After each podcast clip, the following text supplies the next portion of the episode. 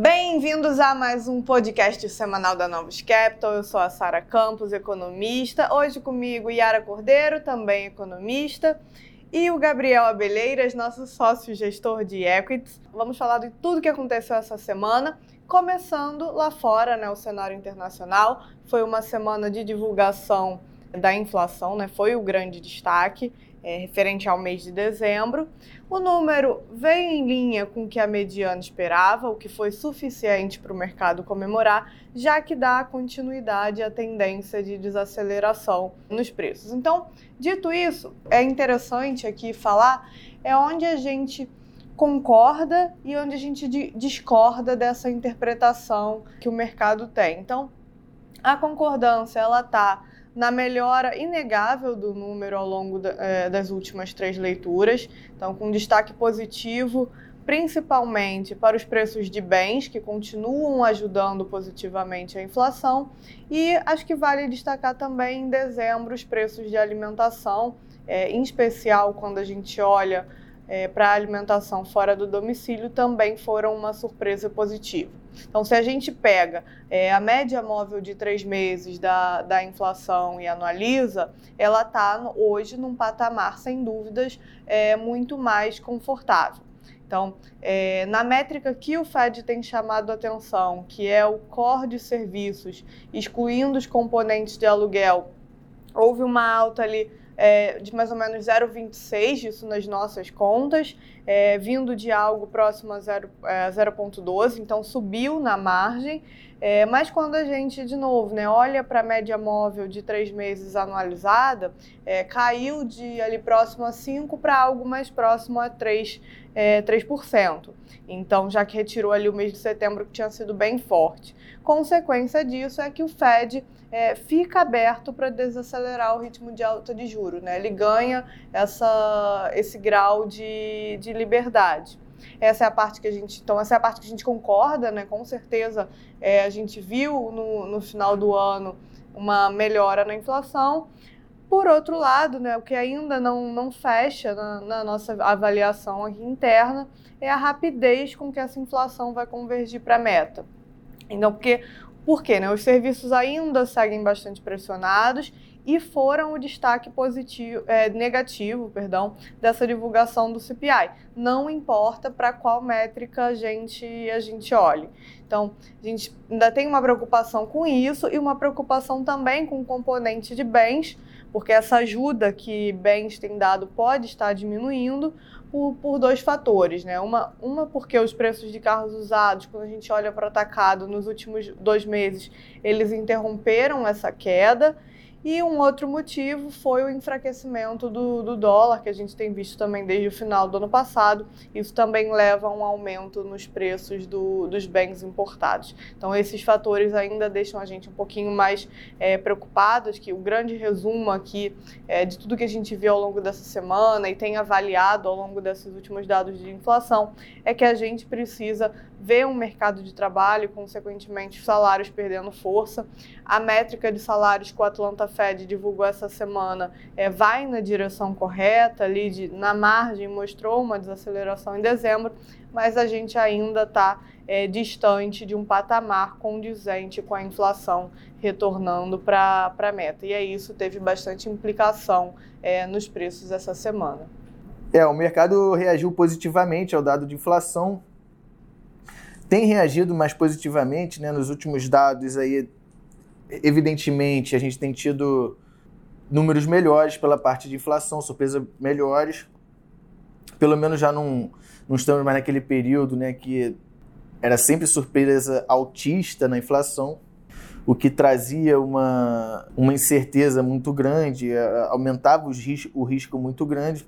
Então agora a gente já está começando a ver uma normalidade nesse processo. A gente com isso, a gente começa a ver também o VIX, por exemplo, que é o, o índice de volatilidade do S&P, caindo aí, já está abaixo de 20%, ou seja, o mercado dissipando bastante esse risco, aumentando a probabilidade de um soft landing, né? O soft landing ele seria um é um pouso da economia americana para algo mais mais para perto da normalidade, né? Um pouso da inflação para perto do, do target do Fed de 2%, sem causar grandes estragos no mercado de trabalho. Seria um pouso suave. Já o hard landing seria um pouso que precisaria, para você jogar essa inflação para 2%, você precisaria ter um aumento significativo no desemprego e aí ia trazer consequências maiores para o mercado. Então o mercado tem apostado mais nessa probabilidade de soft landing, os ativos têm performado melhor recentemente. Essa semana foi outra semana de forte alta com esse dado de inflação, porque afastou um pouco mais esse período de, de surpresas altistas na inflação. Ela vem mostrando uma tendência melhor, mas ainda é, tem toda uma dúvida se você for olhar por dentro da inflação, como a Sara falou. Enfim, falando um pouco aqui dos resultados, né, das performances dos ativos, as bolsas ao redor do mundo performaram muito bem. O S&P chegou subiu aí 2,70 na semana. Nasdaq subiu 4,5 na semana, o Eurostock subiu 3,30 na semana. O índice de emergente subiu também 3%, que também tem sido influenciado positivamente aí por todas as medidas da China, né, de reabertura, de uma regulação mais favorável às empresas tech. Enfim, então isso tem influenciado bem aí também o mercado emergente. E esse alívio da inflação americana que reflete também um alívio na curva de juros americana. Por exemplo, essa semana os juros de dois anos não fechou tanto, fechou um BIP. Os juros de 10 anos já fechou um pouco mais, de 5 a 6 bips.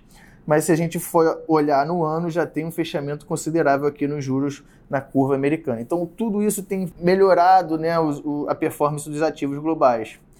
As commodities também performaram muito bem essa semana. O oil chegou a subir aí 8,30% é, vinha performando mal recentemente por conta da paralisação da China, né, por, por, toda a venda também das reservas que o governo americano fez recentemente, mas essa semana ele performou bem, subindo aí 8,30%. Bom, aqui no Brasil não foi diferente, nossa bolsa brasileira subiu aí também quase 2%. As moedas, tivemos também um enfraquecimento do dólar na semana, um crescimento bem forte do dólar na semana. O nosso próprio BRL aqui valorizou 2,40%. Mesmo com todo o tumulto político né, do final de semana passado, é, é, invasão e tudo mais, então mostra aí que está tendo uma melhora global muito grande. Fora isso, aqui no Brasil vale destacar também que o governo tem se mostrado mudou um pouco a direção fiscal, né? Tem, o Haddad tem ganhado uma força ali dentro do governo para tentar melhorar um pouco o pacote fiscal é, e o mercado olhou isso com bons olhos. A gente percebe isso quando a gente olha o janeiro 27, por exemplo, o DI janeiro 27, que é o, o, os juros nosso marcado na curva de janeiro 27, que chegou a fechar aí 61 bips, é um movimento bem relevante, mostrando que o mercado, de certa forma, gostou dessa virada do governo tentando mostrar algumas melhorias aí na parte fiscal. É, eu acho que o Gabriel já começou fazendo um bom panorama. A né? semana foi bem agitada aqui para gente como ele já colocou bem, teve invasão né, ali da Praça dos Três Poderes pelos apoiadores do, do ex-presidente Bolsonaro. É, acho que a reação do governo super rápida, eficaz e tal foi positiva nesse sentido de trazer um ambiente de um pouco maior confiança. Então, ali na, na segunda-feira, o mercado sentiu um pouco, obviamente, mas muito menos do que poderia ter sentido dada a gravidade do evento. É, e também o governo aproveitou essa, esse melhor ambiente para dar sequência a essas medidas econômicas que vinham sendo colocadas em pauta. Né? Acho que tinha um receio de se esse tipo de, de evento poderia acabar mudando esse cenário e não. É, ontem, quinta-feira, é, a equipe econômica anunciou o pacote de, de medidas para redução do déficit fiscal. É um pacote que nos parece pouco ambicioso, né, dado o tamanho do desafio fiscal que a gente tem no país, mas é um pontapé inicial e, nesse sentido, acho que foi é, uma sinalização mais positiva vindo do governo. Né? Foi a primeira vez que a gente viu algo mais palpável, mais concreto, o que, que são propostas para tentar melhorar um pouco é, o cenário. Você ainda não tem nada relacionado à, à despesa, controle de despesa, é, as medidas que foram colocadas são medidas relativamente fáceis, mais fáceis de serem implementadas, que não mexem tanto ali no bolso do contribuinte, mas é, é um primeiro passo sinalizando né, uma, uma, boa vontade. Até ali nas falas da Tebet, do Haddad, é, ao longo da coletiva que eles fizeram, sinalizando que não é, não é aceitável um déficit da, do tamanho que estava sendo previsto, que eles vão tentar manter ali em algo mais palatável. Então, acho que isso traz até um certo conforto de que se essas medidas não tiverem o tamanho e efetividade que elas, né, que elas estão sendo é, esperadas, até porque existe uma grande incerteza em relação a isso, eles vão tentar buscar outros meios de atingir alguma coisa, é, né, tornar o fiscal um pouco melhor. Então, foi isso um pouco, acho que ditou esse, esse humor mais positivo é, na Semana de Brasil. E foi também uma semana super cheia em termos de dados econômicos. A gente teve PCA na terça-feira, é, a gente teve uma surpresa autista bem relevante, é, foi ligada muito ali à devolução de descontos da Black Friday e tal, então acabou pressionando núcleos industriais, mas a avaliação é de que é algo mais pontual. É, e, enfim, né, a gente acredita que você tem uma desinflação que vai seguir em curso, é, mas acho que também não é, é um cenário de uma melhora inflacionária drástica, né? Assim, a gente salvo uma recomposição dos impostos de combustíveis, que a gente não está esperando que aconteça, é, ou de uma pressão cambial, ou de commodities forte, a inflação em 12 meses ela deve continuar cedendo, mas no mês a mês ela deve girar em torno do que ela está agora do que ela foi é, em dezembro e que anualizando fica ali em torno de 5, 5,5. Então ainda é uma inflação alta, bem acima da meta, é um cenário delicado.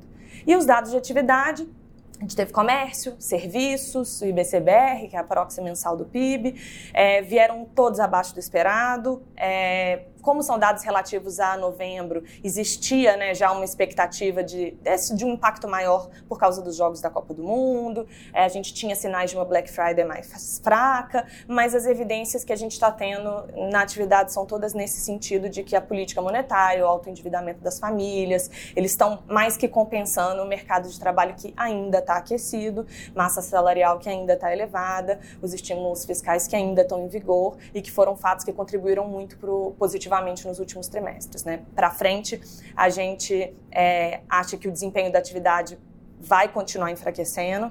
Os sinais são agora de uma leve contração no último trimestre do, de 2022. O crescimento ainda deve fechar um ano em torno de 3, mas para frente a gente deve ver uma aceleração é, mais significativa.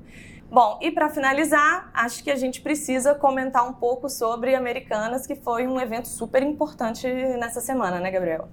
Pois é, Yara, foi um evento assim muito importante da parte corporativa, né? Para quem não, não viu, o CEO, até então era CEO da Lojas Americanas, renunciou. Ele tinha entrado recentemente. Ele renunciou e mais do que isso, ele renunciou e a explicação dele foi porque a Lojas Americanas vinha fazendo práticas contábeis muito agressivas há anos, tá? É, práticas que na verdade fazia parecer, né, que a gente que ela tinha um lucro muito maior do que ela realmente tinha. Então, quando a gente olha a empresa, na verdade mudou completamente o que, o que se você olha, se você só olhar o DRE, né? Isso mostra como é importante a gente olhar o fluxo de caixa das empresas que o fluxo de caixa nos conta muitas vezes como está realmente a saúde financeira da CIA e a importância de, da, da, governança das empresas, né, que é fundamental. Você vê que isso aí foi realmente um escândalo muito grande. Tá? Você aumentou a dívida da empresa em 20 bi, você praticamente dobrou a dívida da empresa, com o que ele falou. Isso, na verdade, você implica que você está batendo em todos os índices de covenant das empre da empresa, né? Então as, os bancos que deram crédito para ela vão, vão pedir esse, esse dinheiro de volta. Então, assim, tem muita coisa para rolar nisso. Eu não vou entrar nesse, é, é, nesse assunto específico, não vou alongar muito, mas tem muita coisa para rolar. O cenário é ruim e vamos aguardar. Cena para os próximos capítulos. Então é isso. Esse assunto fica para cenas dos próximos capítulos.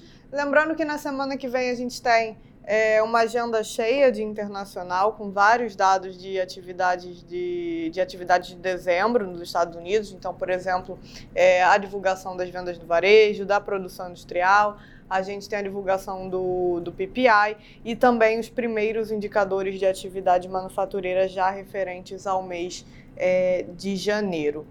É, e ainda vai ter a reunião do BOJ, o Banco Central do, do Japão, né? Muito tem se, especulado é, sobre quando eles vão abandonar a, a política de controle da curva e essa parece já, esse parece já ser o cenário base é, entre os investidores locais. Então a gente também vai ter essa reunião na semana que vem, importante para acompanhar. Pessoal, obrigada a todos, um bom final de semana e até a próxima. Até a próxima. Até a próxima, pessoal.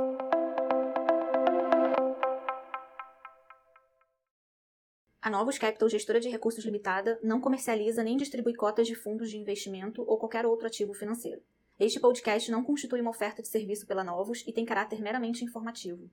A Novos utiliza informações de fontes que acredita serem confiáveis, mas não se responsabiliza pela exatidão de quaisquer das informações assim obtidas e utilizadas neste podcast, as quais não foram independentemente verificadas. Estas informações podem estar desatualizadas ou sujeitas a opiniões divergentes. Este conteúdo não constitui uma opinião ou recomendação, legal ou de qualquer outra natureza, por parte da Novos, e não leva em consideração a situação particular de qualquer pessoa. A utilização das informações aqui contidas se dará exclusivamente por conta e risco de seu usuário. Antes de tomar qualquer decisão acerca de seus investimentos, a Novos recomenda ao interessado que consulte seu próprio consultor legal.